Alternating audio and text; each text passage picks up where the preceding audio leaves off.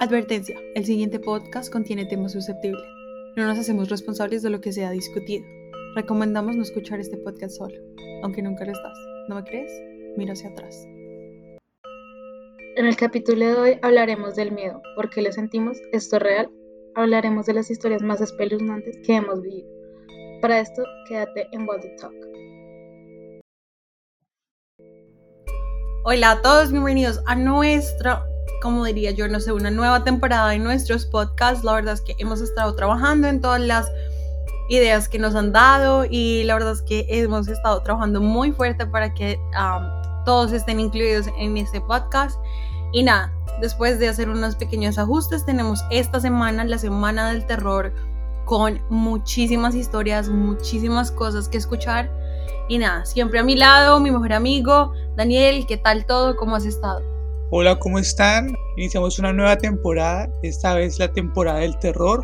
Esta semana tendremos dos episodios para que conozcan un poco cómo va a ser la, la dinámica. Vamos a tener dos episodios con un tema específico que más adelante Valentina se los dirá. Pero antes que nada quiero darle la bienvenida a nuestro equipo, ya parte de la nómina sin paga, eso sí.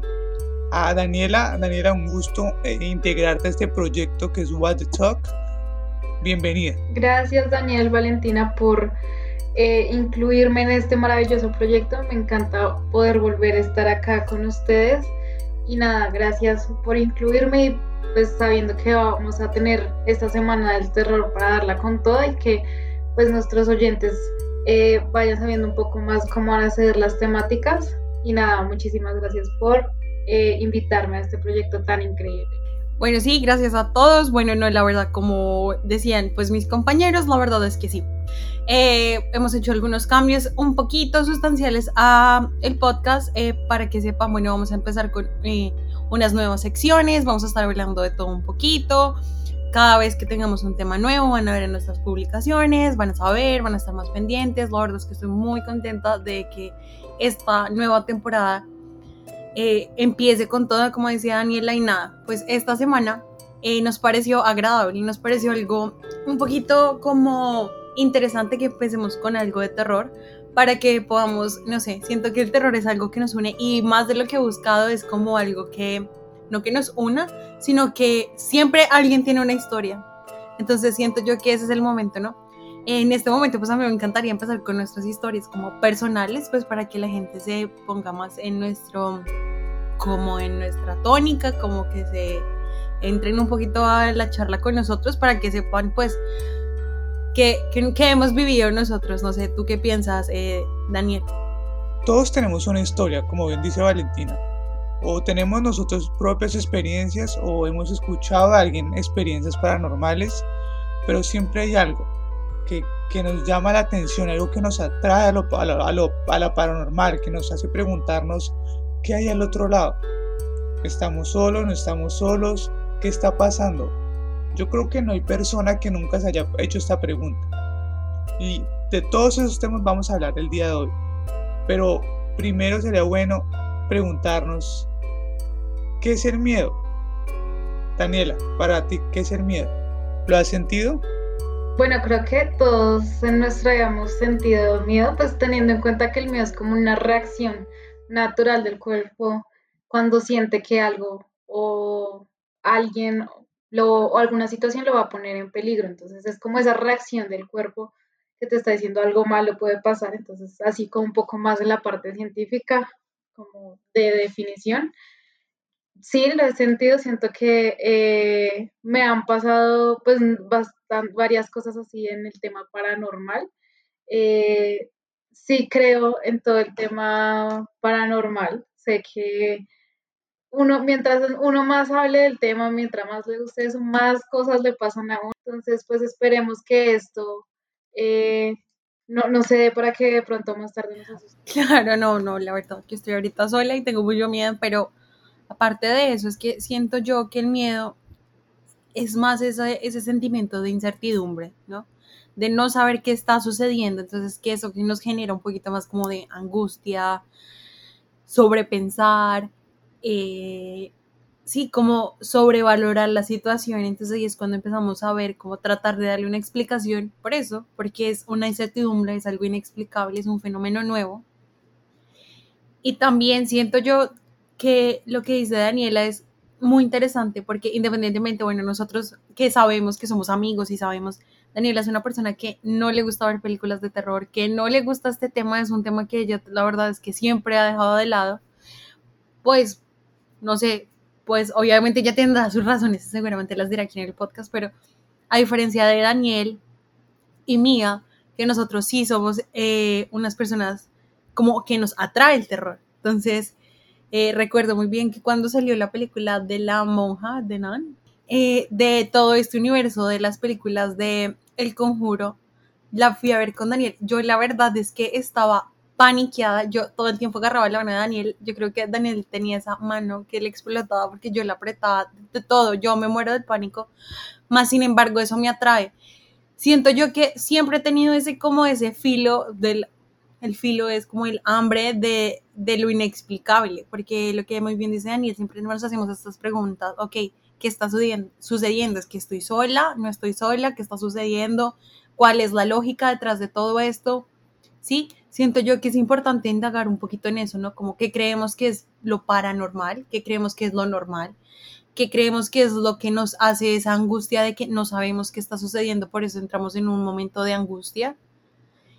Y ahí es cuando le digo yo a ustedes, cuéntenme sus historias también después de que escuchen este podcast. Ustedes saben que estamos abiertos a escucharlos en Instagram, en todas nuestras redes sociales porque esto a mí me gusta, a mí me gusta investigar porque siento yo que va un poco más también como algo social, lo que nos da miedo a nosotros como colombianos seguramente no va a ser lo mismo que nos da miedo, le da miedo a la gente gringa, por ejemplo, la pata sola y todo eso, seguramente aquí no, no pasa, entonces como por algo de terror, sino más como algo fantasioso, pero nosotros creemos en la pata sola, la llorona, entonces, no sé, Daniel, ¿tú qué más quisieras complementar? Más que de pronto historias como tal que me hayan pasado a mí, es importante también, y me apoyo mucho en lo que dice Valentina, por alguna razón somos masoquistas, porque no nos gusta, o sea, no nos gusta, a nadie le gusta tener, tener miedo, mucho menos sentir que lo están persiguiendo, por ejemplo, sentir que lo están, cuando uno sale en la noche, a medianoche, por un vaso de agua, yo creo que muchos hemos sentido que, que nos que se nos quedan viendo, nos quedan como un, un peso aquí detrás en la nuca que uno siente que está pasando y uno no es capaz de voltear, porque sabe que si voltea puede que pase algo. Y es lo último que uno quiere, quiere ver, ¿no? Nadie quiere ver un espectro. Y lo paranormal en este caso, y más que todo el terror, va ligado con el manejo de esas emociones, de la incertidumbre, de, del no poder controlar la situación, porque Imagínense, ¿qué hace uno si se le presenta un ente de estos? Que uno efectivamente vaya uno a la cocina y uno se dé la vuelta y ve a alguien ahí. ¿Qué hace uno? ¿Qué haría Daniela si le pasa eso? Bueno, pues así, del tema que se me aparezca algo, ¿no? Más como escuchar cosas, entonces, yo creo que sí, se me aparece algo, pasarían dos cosas, porque sé que cuando me asusta, no pasa algo así, tengo dos reacciones. O intento golpear a, lo que sea que haya, o me petrifico. Entonces quedo como en shock y no reacciono. Entonces, digamos, también en, el tema, digamos, en octubre, cuando hacen todo el tema parques de que las semanas del terror y todo eso, y a mí me invitan, yo digo como, bueno, pero el problema es que yo sé que reacciono mal y me da miedo que alguien, no sé, un trabajador vaya y me asuste, yo le, le pegue. Entonces es más ese tema, siento que eh, lo que decía Valentina, eh, sobre todo el colombiano, nos criamos con esas mitos y leyendas. Yo creo que todos tuvimos el mismo libro de mitos y leyendas, eso es un clásico colombiano. De, y precisamente son esas historias, entonces, porque uno en el colegio le ponían todo esto y uno de unos 5 o 10 años aproximadamente le ponían todo esto, entonces uno eh, se psicoseaba, eh, mi mamá viene de un pueblo que es Socorro Santander y allá hay muchas historias de terror, eh, ya después les contaré un poco más, pero sí, yo creo que si a mí me llega, o sea, en la situación, así que se me llegara a pasar algo, lo más seguro es que quedaría en blanco, no podría salir corriendo o me pongo a llorar. No sé, Valentina, ¿cómo, cómo reaccionarías tú? Bueno, sí, para entrar un poquito más en materia, eh, yo soy una persona que la verdad me da mucho miedo el manejo de las emociones porque tiendo a ser muy violenta en el sentido de que cuando no sé cómo explicar algo, me asusto y mi reacción es protegerme y mi protección es golpeando. O sea, lo que decía Daniela, yo no sé, yo golpearía lo que fuera, pero si no hay nada que golpear, ahí eso es cuando ahí me empieza a mí dar más miedo, o sea, terror. Porque, ok, listo, puede ser un ladrón, ¿cierto? Lo golpeas y listo, violencia física aquí, em, la pelea, pero si no hay nada. El problema es que no hay nada. Cuando a ti te da algo miedo, y aquí entonces voy a empezar a contarles, porque yo sí la verdad es que he tenido muchísimas experiencias paranormales que son incontables, tengo muchísimas. Eh, cuando yo era niña, eh, yo tenía a mi prima, bueno, yo tenía, no, yo tengo mi prima, ella la amo con todo mi corazón y espero que me esté escuchando. Ella tiene, ella tenía, ella vivía en una casa en lo que, en Bogotá, en lo que era San José de Bavaria, eso quedaba por las 170 con Boyacá, bueno, más o menos. Esa casa era enorme, pero había algo que a mí siempre me causó mucho miedo y era, yo siempre me la pasaba con ella y me quería quedar en su casa y todo esto, ¿cierto? Pero siempre como esto que tú estás con tus primos y la estás pasando delicioso, están viendo películas, jugando, haciendo, deshaciendo. Y claro, pasa eso de, ay, tengo hambre, quiero coger un snack, tomar algo, bueno. Teníamos siempre que bajar unas escaleras las escaleras de ellas e, estaban curviadas. O sea, ¿saben? Como cuando estás bajando las escaleras, este tipo de escaleras que se ven como en las mansiones que uno nunca, que uno ve en películas, que son como en espiral, así eran. Y siempre que tú bajabas las escaleras, había un punto donde llegabas a ver, ellos tenían una sala y esa sala tenía unas puertas corredizas de madera. Siempre, siempre yo sentí que había alguien detrás de esas, de esas puertas corredizas que aparte que eran de madera, tenían vidrio, entonces son estas que son como con un detalle en madera, pero también tienen vidrio. Yo siempre sentí que había alguien parado ahí viendo. Y yo siempre corría a la cocina, iba, cogía lo que tenía que coger, el agua, la Coca-Cola, lo que fuera, y me subía corriendo y yo siempre subía como súper agitada. Y yo un día decidí preguntarle a mi prima, porque yo siempre bajaba sola, entonces yo decía, seguro, o cuando bajaba con ella, pues como que tú no estás como pendiente de lo que está sucediendo porque estás más con la compañía. Siempre me pregunté y le pregunté a ella, ¿tú también sientes lo mismo? ¿O es... Eh, o, soy solo yo que me estoy sugestionando, sí que lo estoy pensando demasiado. Y ella me dijo, no, a mí me pasa igual. Y a pesar de los años, eso fue, ¿qué les puedo decir yo? Cuando tenía 12 años y ya cuando crecimos, que yo tenía 18, 19 años y salíamos a rumbear y llegábamos ahí, igual nos pasaba lo mismo. Siempre llegábamos, borrachas o no, lo que fuera, llegábamos y siempre teníamos que correr en ese pedacito donde se veía esa entradita a esa sala de estudio, porque siempre había algo ahí que me daba mucho miedo y era inexplicable. Y yo me había sentado mil veces ahí, habíamos pasado Navidad ahí, o sea, no como un lugar donde nunca había entrado antes. Pero sí me daba eso, entonces ahí es cuando yo digo, no es de cómo uno maneja las situaciones, porque cuando son situaciones de, ok, estás enojada, reaccionas de cierta manera, cuando estás eh, triste, reaccionas de esta, de esta manera, no. Pero cuando es una reacción de algo que no conoces, de algo desconocido, que no sabes qué va a suceder, ahí es cuando empieza el terror, o eso es lo que pienso yo. No sé, Daniel, ah, ¿tú has tenido alguna situación así? Porque yo tengo muchísimas y de eso se trata, ¿no? De que vamos a empezar a, a dar nuestras historias, ¿no? Me pasa muy, algún caso muy, muy similar con, con una casa de una tía eh, en Bogotá también. Esa casa todo el mundo ha tenido experiencias en ella. O sea, es una casa también muy grande.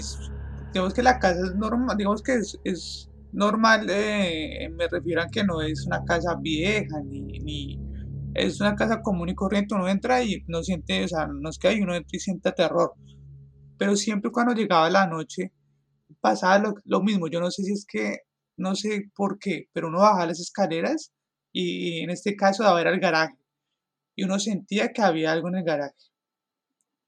O uno subía las escaleras y sentía el peso en la espalda.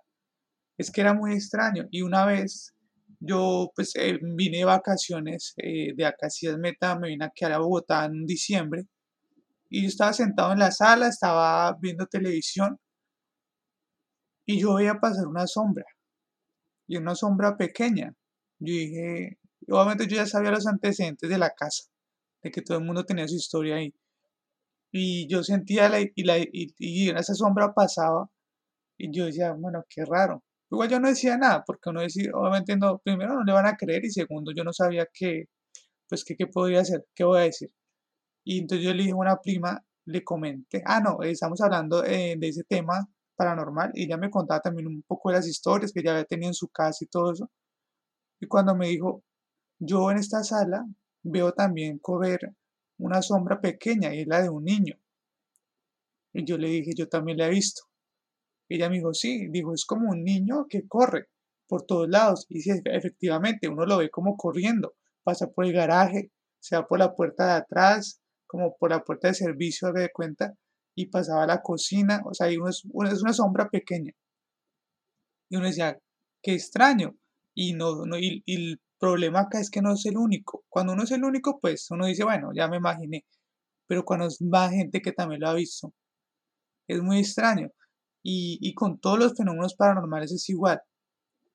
Cuando uno quiere buscar el apoyo para decirse, no, no estoy loco. Y, creo que en el fondo a veces uno quisiera pensar que, que fue imaginación. Pero cuando una persona le dice, no, yo también, ahí es cuando viene lo, grave, lo problemático, porque uno empieza a decir, si hay algo, si hay algo al otro lado, no sé qué está pasando, empieza uno a confrontarse, si bueno, si hay más allá, si no hay más allá, son espíritus, son almas en pena. Sí, uno empieza a preguntarse y la, la mente se le va y, mejor dicho, se vuelve uno un lío. Y entonces es como un poco lo, lo, lo que la experiencia en esa casa fue, ya ahorita ya no tanto, pero fue bastante difícil. Se sintió una presión muy maluca. Y Daniela, ¿tú qué experiencias has tenido? ¿Qué, qué ha pasado? Eh, me gustaría también un poco saber en qué creen ustedes, más allá del tema de, de, de, religión, que obviamente si uno cree en espíritus, tiene que tener algún tipo de religión. Uno no puede ser ateo y decir sí creo en espíritus, porque es un poco contradictorio.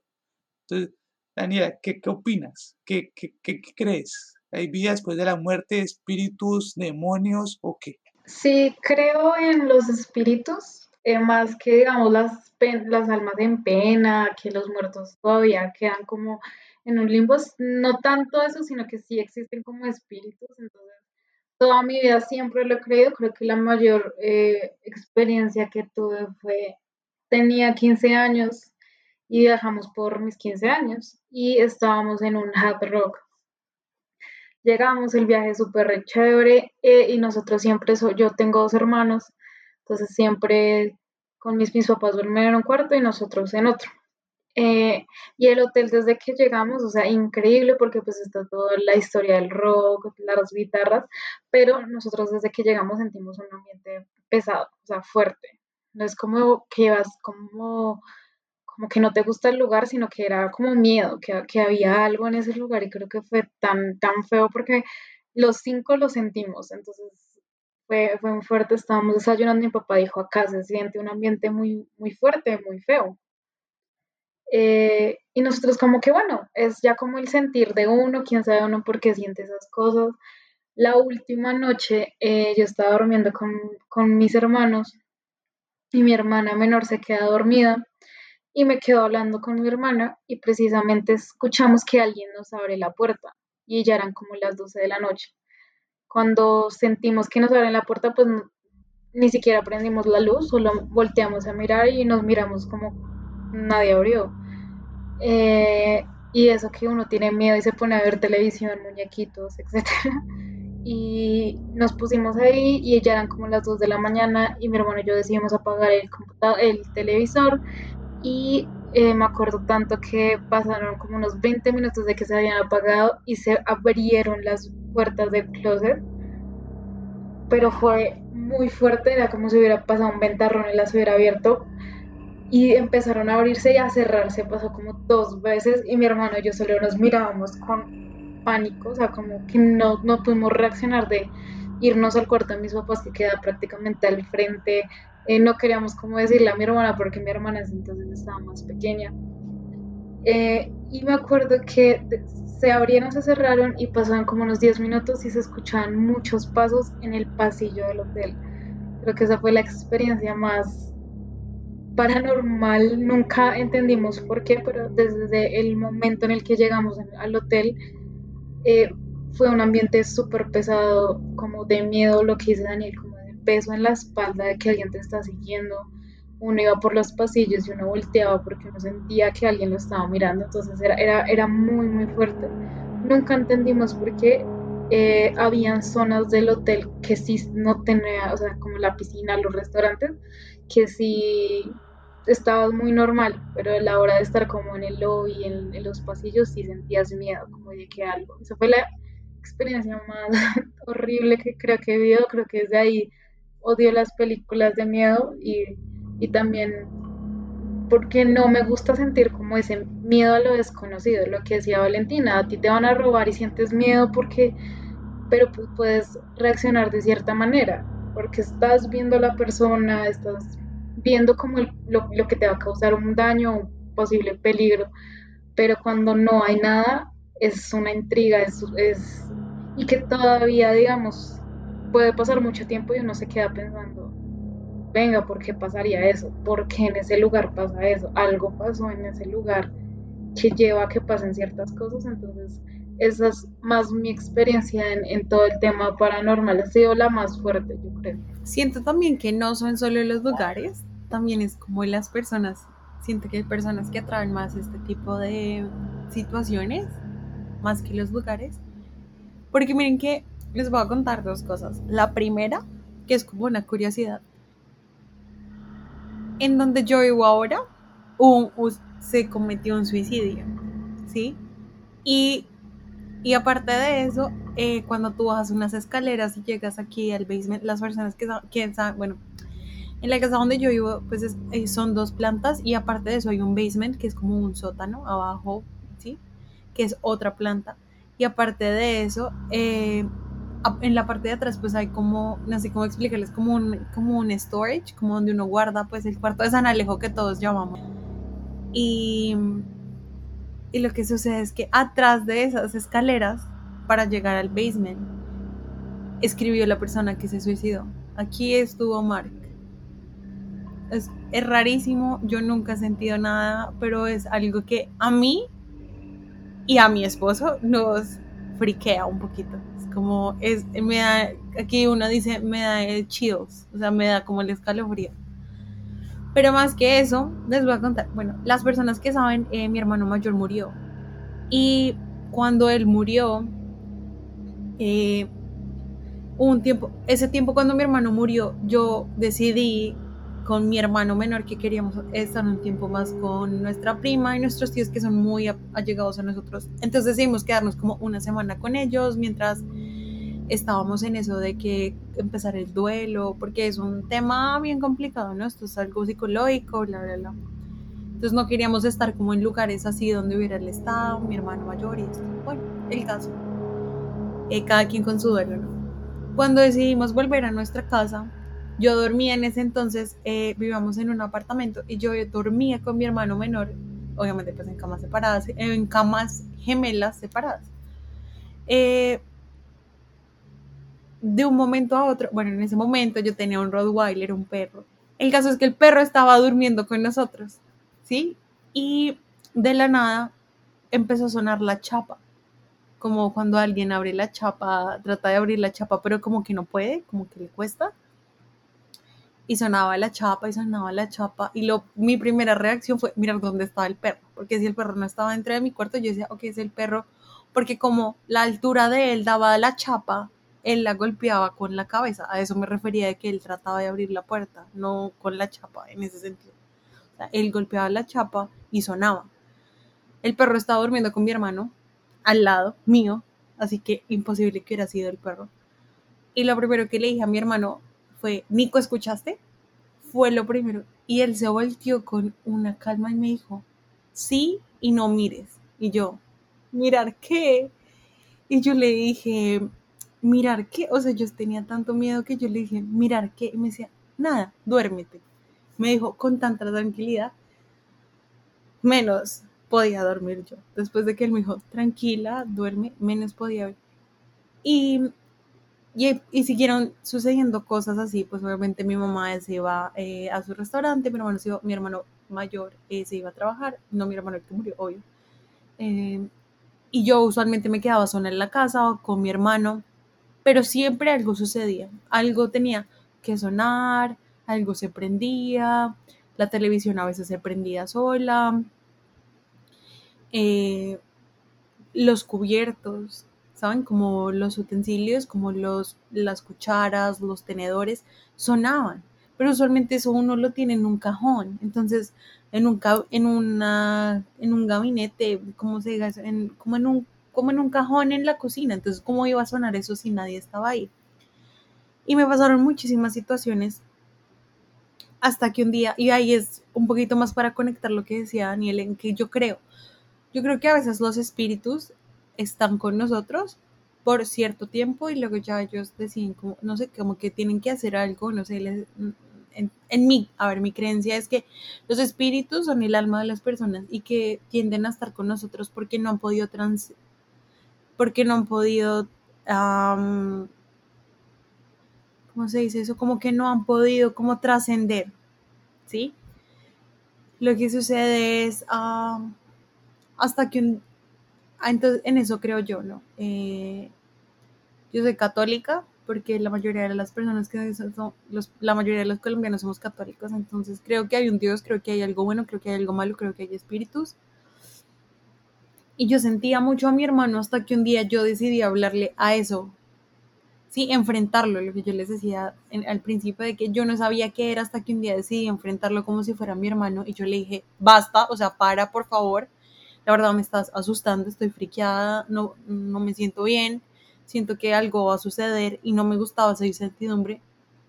Y a mí personalmente dejaron de pasarme cosas sola. No sé si fue que era mi hermano, no sé qué fuera, pero a mí me dejaron de pasar cosas porque me pasaba todo el tiempo. Eh, ¿Saben cuando uno acaricia a un perro? Se ve cuando tú pasas la mano, pues se le ondea el cabello porque estás sobreponiendo peso en su pelo. Me pasaba eso. Veía, veía personas como detrás mío, como sombras, como paradas, como si me estuvieran, como, como si fuera un guardaespaldas, diría yo. Y siempre que yo volteaba rápido no había nadie, porque yo a veces también creía como que era que mi hermano menor me quería como asustar y eso. Pero ¿cómo? Si él no estaba. O si él estaba, estaba durmiendo o cosas así. Entonces, también siento que uno atrae esas, o sea, no de atraerlas, sino que a veces hay, como cuando uno dice que uno es como es dulcecito para eso. ¿Usted qué dice, Daniel? ¿Ha tenido alguna situación así con algo muerto o algo así? Fuerte y, sobre todo yo creo que lo que más la uno miedo o rabia tal vez es la situación de impotencia, que uno no puede hacer nada. O sea, uno tiene dos opciones.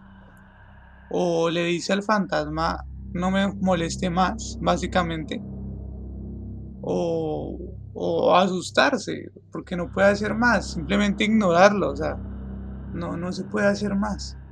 Entonces en mi caso, pues digamos que nunca se me ha presentado, eh, digamos, personas ni fantasmas y personalmente yo no creo como tal en los fantasmas, no sé qué haya, hay cosas que no, que no podemos entender, tal vez haya formas de vida diferentes a las materiales, físicas que nosotros conocemos y tal vez esas son las que confundimos con fantasmas. Pero yo como tal no creo que, que uno quede vagando como tal en este plano. ¿sí? Yo creo que uno sigue avanzando, pero no, no se queda uno como en, en la mitad, ¿no? Como en un, eh, ¿cómo llamaría eso? Sí, como una dimensión paralela, no, yo no creo. Yo creo que uno sigue avanzando, pero, pero sí hay fenómenos muy extraños. O sea, y que hay muchas pruebas, hay muchas grabaciones, hay muchas cosas que uno dice, No sé si son fantasmas, no sé si es el fantasma de mi abuelita, de lo que sea, pero algo raro se está pasando. Y eso es lo que más le intriga a uno. ¿Qué está pasando? Y eso es lo que nos llama a la atención. Y por eso es que nos atrae tanto el miedo. Porque siempre queremos preguntarnos y siempre queremos sobre todo saber qué está pasando, qué va a pasar con nosotros cuando ya no estemos. Vamos a seguir vagando como espíritus por cuánto tiempo. ¿Sí? Es el problema, es lo que más nos gira en la cabeza. Entonces, es muy importante también que lo reflexionemos y que lo pensemos. Bueno, pues yo tampoco creo como que los que los eh, las personas se quedan, o sea, como los fantasmas así de las personas que murieron. Eh, sí creo que los muertos, o sea, cuando estás como en tu lecho de muerte, eh, puedes despedirte de alguien, o como que las personas buscan y pueden despedirse como de una persona. Mi hermana le pasó, mi abuelita paterna, mi hermana tuvo un sueño, mi abuelita paterna, que mi hermana fue la única que no fue al hospital, le dice como, cuídese mucho eh, y cuídese el cabello, porque a mi abuelita le encantaba el cabello a mi hermana.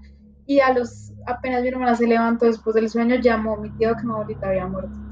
Es eso. Mi mamá también cuenta que cuando era niña, eh, su abuelo, cuando murió, ella lo vio, o sea, despierta, vio, lo vio enfrente, pero que ya no sintió miedo, sino que sintió como, como, como que me puede despedir. Pero, pero no creo, pues creo que por eso le huyó tanto las cosas eh, no me gusta esa sensación de miedo, la detesto desde las peores sensaciones. No me gusta cuando las personas intentan hacerme así, eh, como ese terror psicológico también que, te, que a veces la gente súper pesada intenta hacer, no me gusta. Eh, sí creo que existen espíritus, pero no tanto como personas, sino como entes que, que están ahí.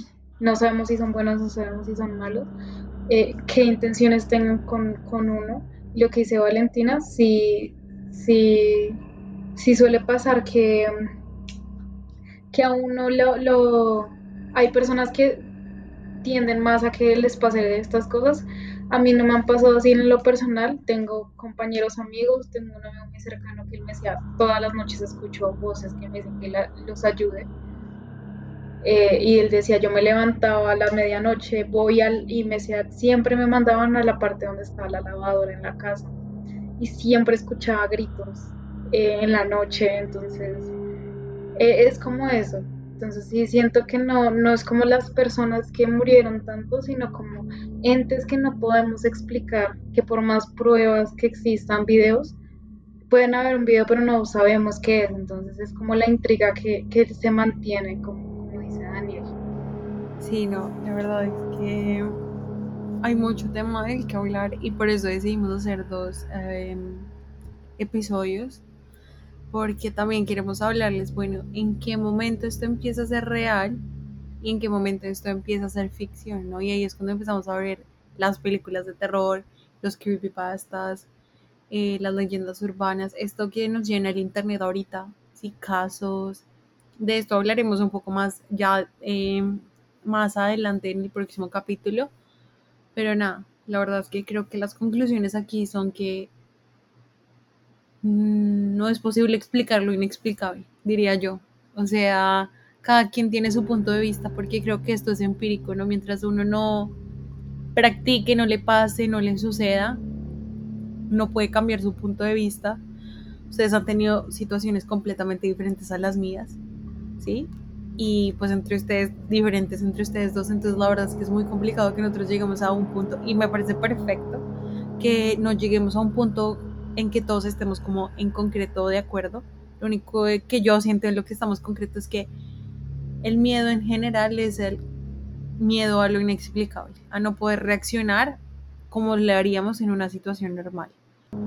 Y nada, pues la verdad, muchísimas gracias por escucharnos. Eh, este fue el primer capítulo de la Semana del Terror.